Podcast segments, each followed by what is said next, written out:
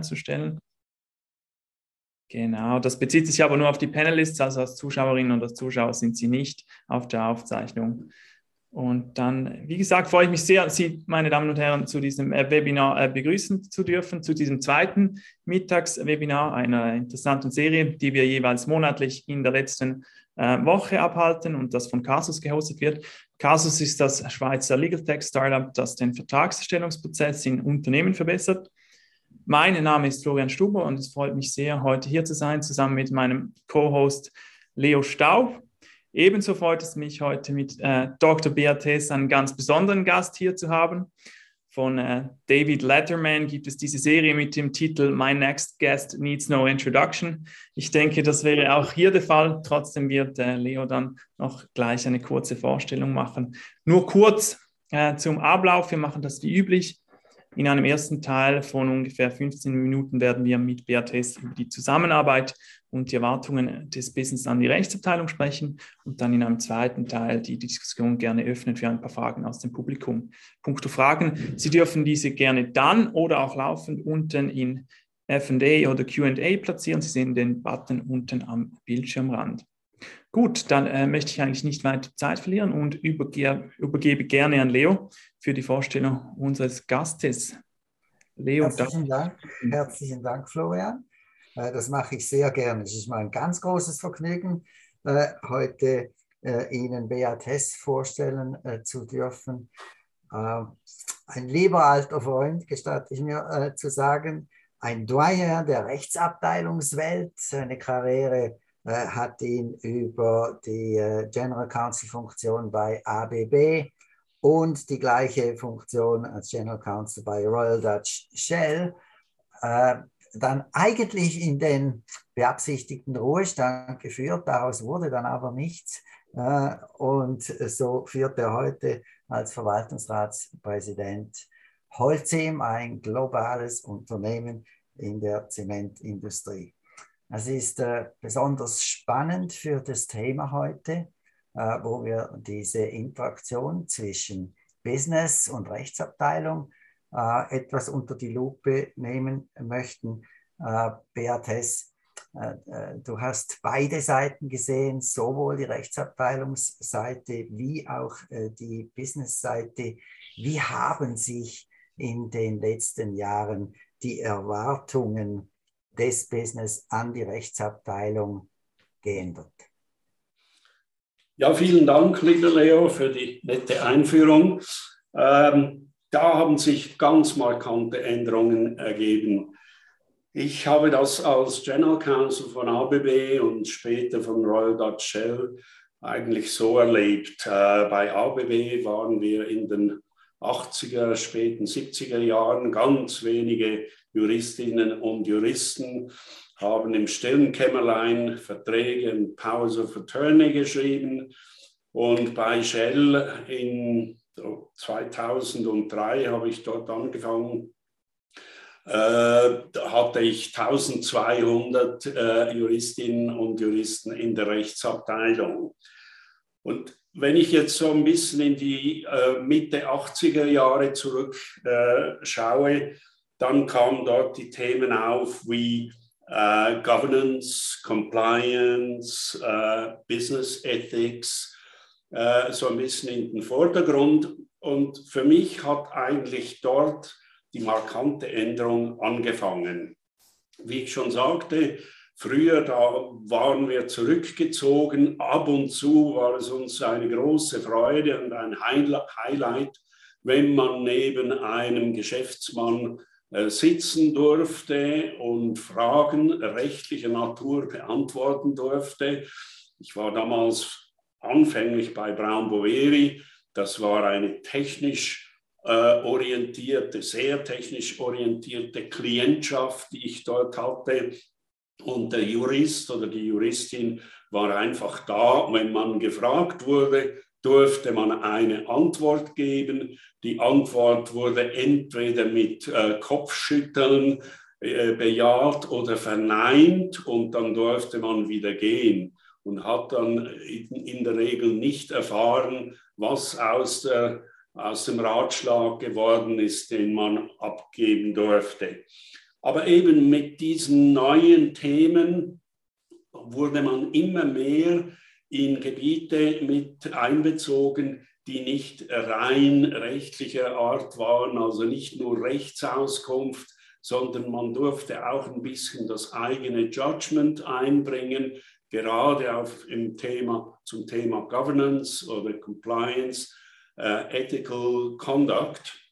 Und jedenfalls für mich äh, in diesen großen Unternehmen hat sich dann die Gelegenheit geboten, ähm, eben auch ein bisschen über die rechtlichen Themen hinaus mich einzubringen. Ich bin dann ähm, äh, bei Shell auch Mitglied der Konzernleitung geworden. Das war ein absolutes Novum äh, in der äh, Großindustrie damals.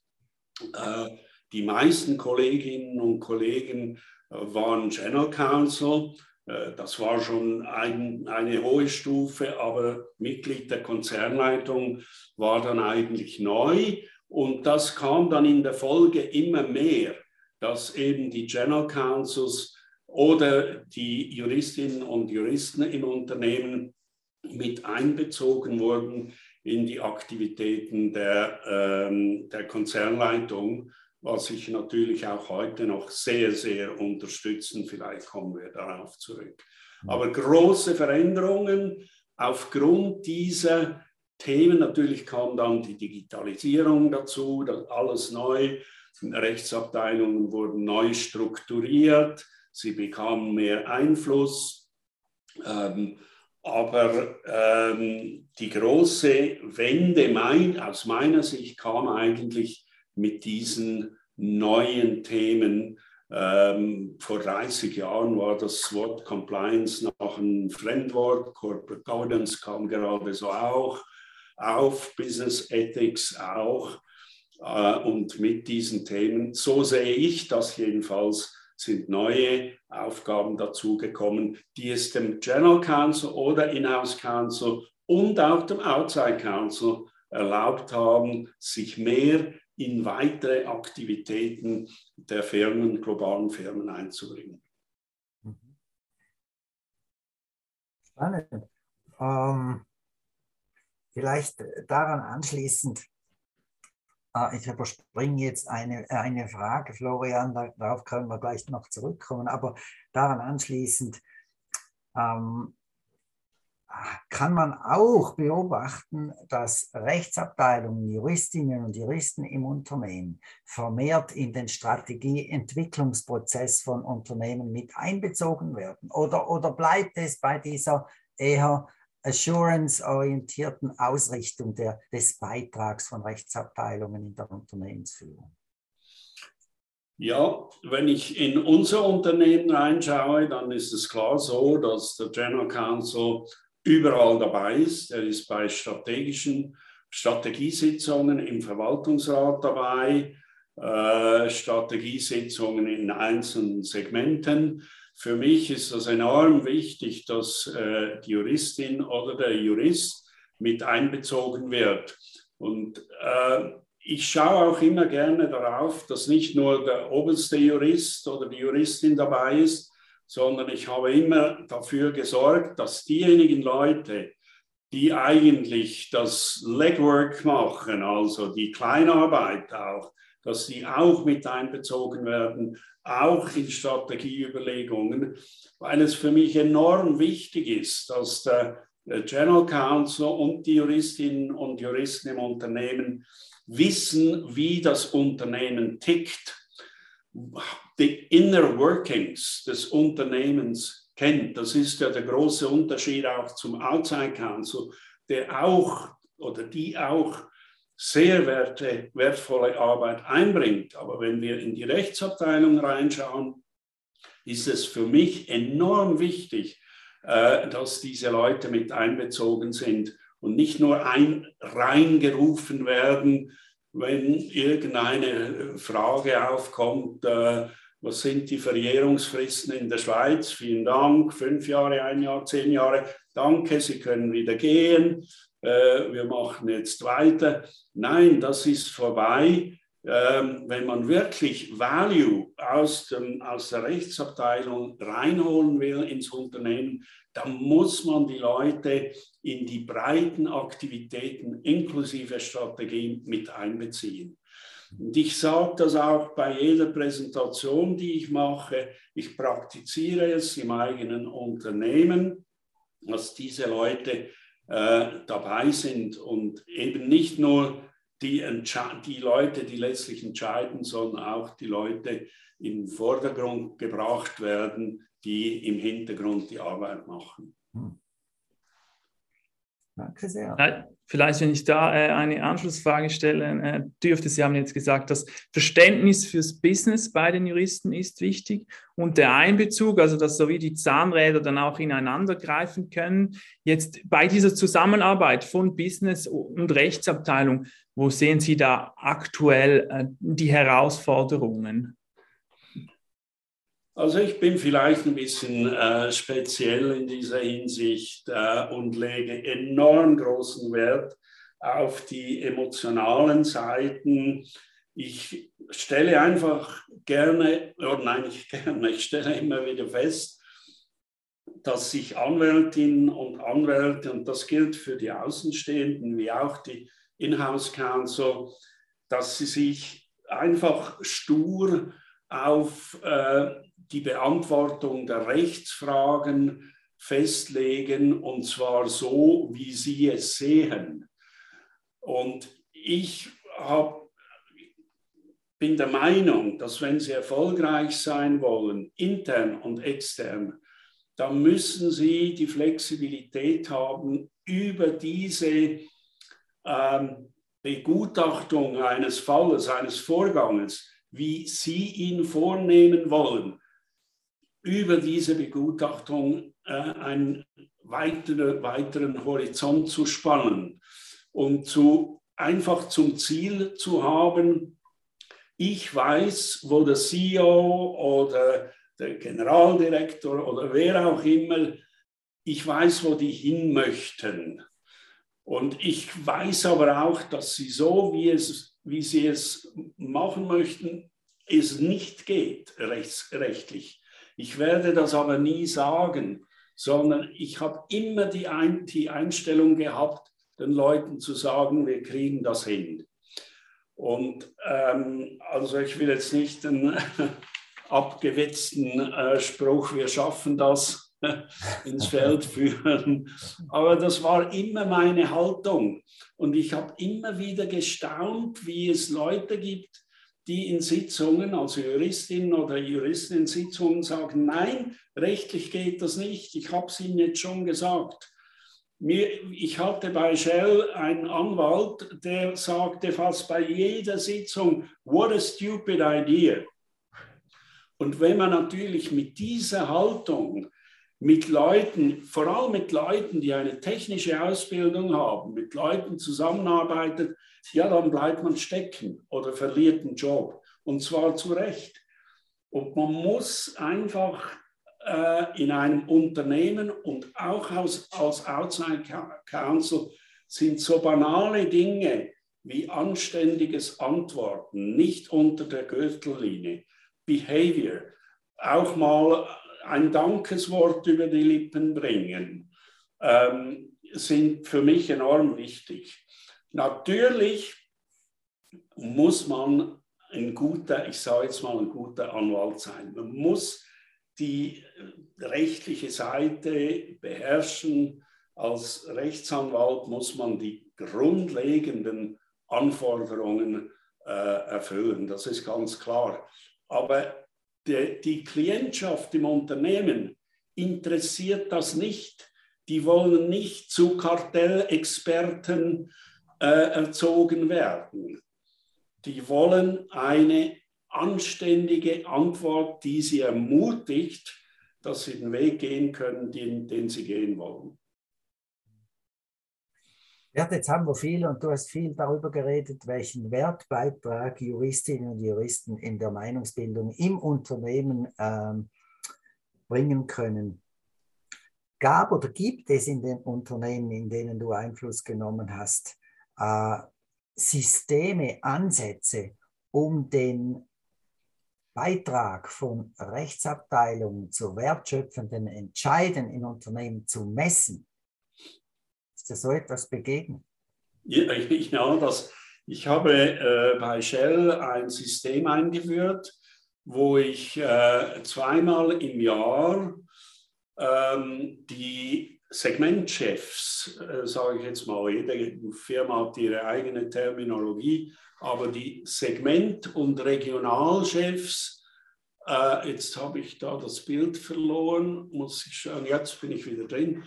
Äh, die Segmentchefs habe ich angeschrieben und einen Satz geschrieben. On a, on a scale from 1 to 10, how satisfied are you with your legal counsel? Also auf einer Skala von 1 bis 10, wie zufrieden sind Sie mit der Leistung der Rechtsabteilung oder des für Sie zuständigen äh, Rechtsdepartements? Äh, und, da, und dann gab es unten noch ein bisschen Raum, Comments. Aber man konnte wirklich, weil die Leute haben ja keine Zeit, lange äh, Elaborate zu schreiben. Und da konnte der Mann ankreuzen oder die Dame neun oder sieben oder fünf. Und wenn da jemand fünf oder sechs, sieben ankreuzte, habe ich die angerufen.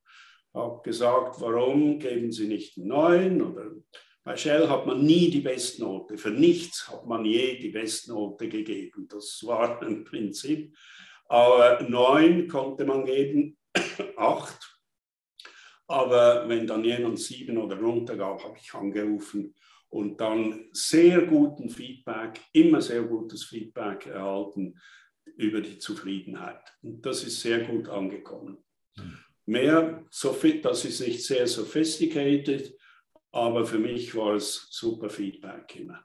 Und dann habe ich natürlich mit den betreffenden Juristen oder äh, Juristinnen gesprochen, gesagt, du, dein Feedback, äh, das ich erhalten habe, ist nicht sehr gut. Und das hat dann, Shell hatte dann ein ganz äh, knallhartes Bewertungssystem, ähm, hat dann letztlich Einfluss auf, äh, die, auf das Salär gehabt, also auf die Compensation.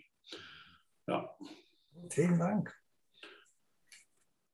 Also dann trotzdem, ja, harte Konsequenzen dann am Ende für aber eigentlich etwas, äh, was man aus der Kommunikation äh, herausfinden kann mit guten äh, Fähigkeiten, auch die Erwartungen zu klären, oder? Und das Feedback bei den Personen abzuholen. Ich habe mich noch gefragt, abgesehen, wenn ich mich jetzt in die Position hereinsetze eines Inhouse-Juristen und ich frage auch, was ich beispielsweise an der Universität mitbekommen habe an Kompetenzen oder was ich da gelehrt habe.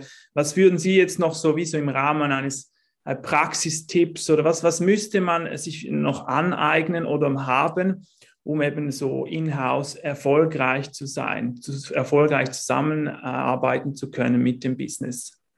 Was sind da noch Dinge, Skills, die man mitbringen oder erwerben müssen? Also ich würde natürlich jedem Juristen, jeder Juristin, die in einem großen, in einem Unternehmen überhaupt arbeitet, äh, sich mal schlau zu machen, was links und rechts seiner Bilanz ist oder was der Unterschied zwischen einer Bilanz und einer Gewinn- und Verlustrechnung ist, damit man einigermaßen auch mithalten kann zu über Themen, die jetzt nicht äh, ganz streng äh, rechtlicher Art sind.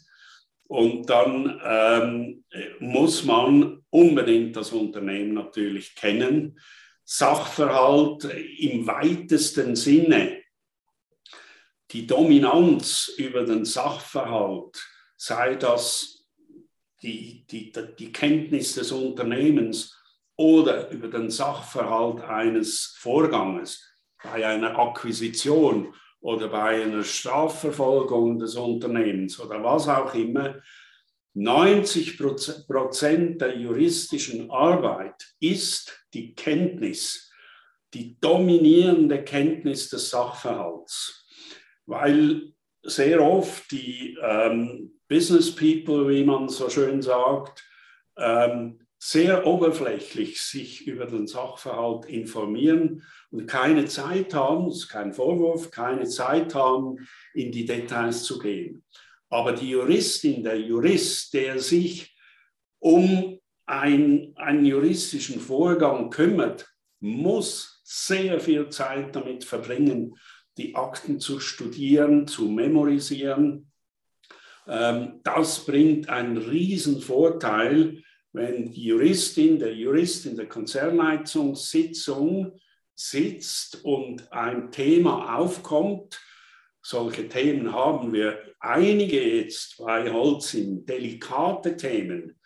Und dann die Juristin sagt, nein, so war das nicht, der Sachverhalt ist anders. Ich zitiere ihn ein E-Mail oder was auch immer. Und das beeindruckt die Leute, die Kenntnis des Sachverhaltes, auch im Umgang mit der Gegenpartei natürlich.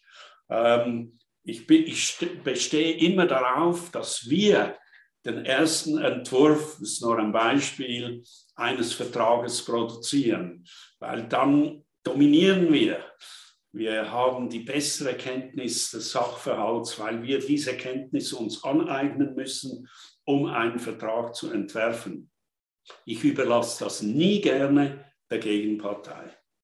Und das Schlimmste ist, wenn sich die Chairman oder Chairpersons treffen und dann abmachen, wie der Deal ablaufen soll äh, und die Rechtsabteilung dann am Schluss noch kurz reinkommen darf. Das geht nicht. Gut, gerne. Nehmen wir gerne so mit. Ich würde gerne noch anfügen, Sie müssen als Juristin oder Jurist in Inhouse müssen Sie darauf bestehen und vor allem als General Counsel, dass die Rechtsabteilung einen hohen Stellenwert im Unternehmen hat. Das, da müssen Sie darauf hinarbeiten. Nur so können Sie letztlich die wertvolle Arbeit einbringen. Und das ist heute einfacher als früher, ähm, weil es eben immer wichtiger auch wird, dass sich das Unternehmen richtig verhält. Also ich habe von Business Ethics gesprochen, Compliance, und da kann die Rechtsabteilung einen riesen Beitrag leisten. Gut, danke vielmals. Ich hätte da selber noch ein paar Anschlussfragen, aber im Blick auf die Zeit und wir haben nur noch ein paar Minuten, möchte ich die Runde gerne noch kurz öffnen für Fragen aus dem Publikum und die aufnehmen. Und zwar ähm, die erste Frage, die ich gerne hier aufnehmen würde, ist zu KPIs. Also wir haben über die Messbarkeit gesprochen. Ich werde es einfach so vorlesen, wie sie gestellt wurde. Und zwar werden zukünftig oder heute schon weitere KPIs erhoben, also neben einer Skala von 1 bis 10, um die juristische interne oder externe Leistungserstellung messen zu können. Die verrechenbaren Stunden bzw. Timesheet sagen ja wenig über die Qualität aus. Das ist die Frage. Ja, also äh, ich kann wieder nur, äh, oder am besten für unser Unternehmen, jetzt für Holzim, besprechen. Da haben wir KPIs, die auch von der Rechtsabteilung mitgetragen werden müssen. Die betreffen die neuen, die betreffen vor allem die Umwelt. Äh, die Rechtsabteilung, ähm, diejenigen, die in einem Short-Term oder Long-Term äh, Incentive Plan drin sind, die tragen auch äh, äh, KPIs mit, die mit der Performance des Unternehmens zu tun haben. Das ist gut. Ich unterstütze das, weil ich eben die Rechtsabteilung als Teil des Gesamtunternehmens sehe, das die Geschäftsaktivitäten mittragen muss und einen wertvollen Beitrag leisten kann. Deshalb sind sie auch dort mit eingeschlossen. Dann äh, Faktoren für Health and Safety. Ähm, bei uns ist natürlich der CO2-Ausstoß sehr wichtig. Jetzt können Sie sagen, was geht das die Rechtsabteilung an? Das kommt eben wieder meine Sichtweise, dass sich die Rechtsabteilung zu einem kleinen Teil natürlich, aber immerhin als Teil des Gesamtunternehmens sehe und als mittragen, Verantwortung mittragenden Teil des Gesamtunternehmens, eben CO2-Ausstoß oder Wasserverbrauch ist wichtig. Äh, immerhin ist unser Produkt äh, Zement und Beton sind die nach Wasser die zweitmeisten ko konsumierten Güter weltweit. Ähm, und deshalb ist es natürlich äh, für mich persönlich und für das Unternehmen wichtig, dass eben die Rechtsabteilung auch in diese Bewertungsfragen mit einbezogen wird. Nicht alle Mitarbeiterinnen und Mitarbeiter, muss ich ehrlicherweise sagen, nicht alle sind in diesen Programmen drin, aber je höher sie oder je länger sie beim Unternehmen sind, je höher eingestuft äh, sind sie da mit dabei. Vielen Dank, sehr interessant. Ich, habe, ich habe diverse Fragen. Ich weiß nicht, ob wir ganz durchkommen, aber ich nehme sonst zwei gleichzeitig auf, weil ich denke, die sind etwas verbunden. Die erste ist, ich lese das so vor, wie es gestellt wurde, zum Thema Stellenwert der Rechtsabteilung in der Firma einverstanden. Doch so einfach ist das ja nicht, wenn die Kultur dafür noch nicht oder kaum vorhanden ist. Wie ändert man die Kultur? Das wäre die erste Frage. Ich denke, die zweite hat ein bisschen auch damit zu tun, mit der Kultur oder dem menschlichen Element. Manchmal sei es herausfordernd, Kolleginnen und Kollegen für Innovationsinitiativen zu begeistern. Haben Sie Tipps? Kolleginnen und Kollegen, jetzt, das habe ich nicht ganz gehört. Für Innovationsinitiativen, für neue Initiativen zu begeistern. Aha. Also ich denke, es geht in beiden so eine Kultur, dann Change. also zur ersten Frage äh, sage ich, das liegt einfach ganz in Ihren Händen. Äh, nicht immer, ich habe auch Chefs erlebt, äh, die ähm, äh, für Rechtsfragen, Rechtsabteilung wenig Begeisterung hatten. Aber man muss es eben, jeder ist seines eigenen Glückes Schmied. Man muss es in die Hand nehmen, Eingang versuchen, wo kriege ich Eingang? Wie kann ich diesen Menschen für mich einnehmen, dieser Geologe oder dieser Techniker, der mich ständig ignoriert. Wie mache ich das? Ähm, widerspreche ich dem immer oder äh, wende ich gewisse Tricks an und äh, gebe dem immer recht, bis er findet, also der Jurist, der passt mir. Äh, der widerspricht mir nicht. Ich weiß, dass jetzt einige Zuhörerinnen und Zuhörer sagen werden, das ist doch nicht richtig. Aber man hat das wirklich weitgehend in der Hand, wie man die Klienten dazu bringt, die internen und die externen Klienten dazu bringt, eine gewisse Zuneigung oder Sympathie für die Rechtsabteilung zu bringen. Und man kann, man, man kann sagen, das ist ein super guter Vertrag, aber lassen Sie mich den noch über die Nacht ein bisschen besser machen. Ich, Sie kriegen ihn morgen pfannenfertig. Und ähm, statt dass man sofort sagt, äh, what a stupid idea, wie das Beispiel, was das ich äh, erwähnt hatte.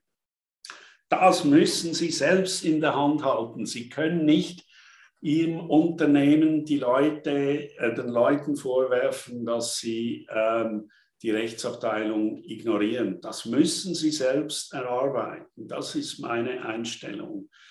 Und dann zur zweiten Frage, ja, Innovation, ja, ich äh, schätze das sehr. Ähm, ich benütze auch die Gelegenheit zu sagen oder den Rat zu geben, stellen Sie als Chefjuristin, Chefjurist oder in der Rechtsabteilung oder in der Anwaltskanzlei, stellen Sie Leute ein, von denen Sie glauben, dass sie besser sind als Sie selbst. Dann fahren Sie meistens gut. Das ist nicht einfach. Und erwähnen Sie, wenn Sie ähm, Arbeitsprodukte verwenden, die von anderen gemacht wurden, erwähnen Sie das in der Verwaltungsratssitzung. Ich habe immer auch bei Shell, wenn ich ein Memo an die Verwaltungsratsmitglieder geschrieben habe, äh, dann habe ich unten klein angefügt, dieses Memorandum wurde von Frau so und so vorbereitet. Dann habe ich gemerkt, und das hat mich Überwindung gekostet, wenn ich dachte, das ist ein super Memo. Muss ich jetzt das, soll ich jetzt das nach unten draufschreiben? Ja, ich habe es gemacht und habe mit der Zeit gemerkt, dass die Leute das enorm geschätzt haben. und nicht die Dame dafür äh, gelobt haben für das Memo, sondern mich irgendwie gesagt haben, das finden wir super, dass du äh, das erwähnst. Und das ist jetzt nur ein Beispiel, wie man einfach auch auf der emotionalen Seite die Leute ein bisschen abholen muss. Sehr schön. Ich sehe, ich sehe, es hat noch äh, diverse andere Fragen und ich bitte um Entschuldigung, dass wir hier nicht ganz durchkommen. Ich äh, äh, glaube, wir machen hier einen Punkt, äh, auch mit diesem äh, guten äh, Schluss. Und es war sehr interessant die letzte halbe Stunde. Ich habe viel dazugelernt. Wir haben gesprochen über, wie sich die Erwartungen oder auch die Welt und die Zusammenarbeit verändert hat. Wir haben gesehen, was heute noch Herausforderungen sind und auch einiges an Tipps würde ich sagen, mit auf den äh, Weg gehalten und dann äh, einige interessante Fragen aus dem Publikum konnten wir beantworten. Vielen Dank dafür. Vielen Dank auch, dass Sie heute so zahlreich äh, sich zugeschaltet haben. Vor allem aber auch vielen Dank an Beatrice für die Zeit und die Insights. Sehr gerne. Sehr interessant. Und apropos interessant, da möchte ich noch kurz darauf hinweisen, äh, interessant wird es auch an unserem nächsten Mittagswebinar, und zwar am 28. April mit Dr. Astrid Offenhammer von PwC. Sie ist zuständig für Sustainability, Regulatory and Corporates. Äh, die Details folgen dann noch. Wir halten Sie gerne auf dem Laufenden. Äh, vielleicht möchten Sie sich den 28. April äh, schon mal äh, reservieren. Sie können uns auch auf LinkedIn folgen, dann sind Sie up to date. Die Aufzeichnung werden wir, wie gesagt, zur Verfügung stellen. Falls Sie noch Fragen, Feedback oder sonstige Anmerkungen haben, nehmen wir die gerne über die üblichen Kanäle auf. Und damit, wie gesagt, ich würde gerne noch sagen, ja, dass wenn gerne. Fragen übrig geblieben sind, dann können Sie mir schreiben, beat.hess.shell.com. Ich werde sie aber nicht schriftlich beantworten, sondern zurückrufen. Das ist fantastisch, nehmen wir ganz gerne so auf. Gut, ja, Vielen Dank, Herr Hess, dass Sie heute bei uns waren. Vielen Dank auch Leo äh, fürs äh, Mitmoderieren und Ihnen, äh, meine Damen und Herren, fürs Zuschalten. Ich wünsche Ihnen allen einen ganz schönen Tag und bis zum nächsten Mal. Gerne. Danke sehr. Danke auch. Auf Wiedersehen.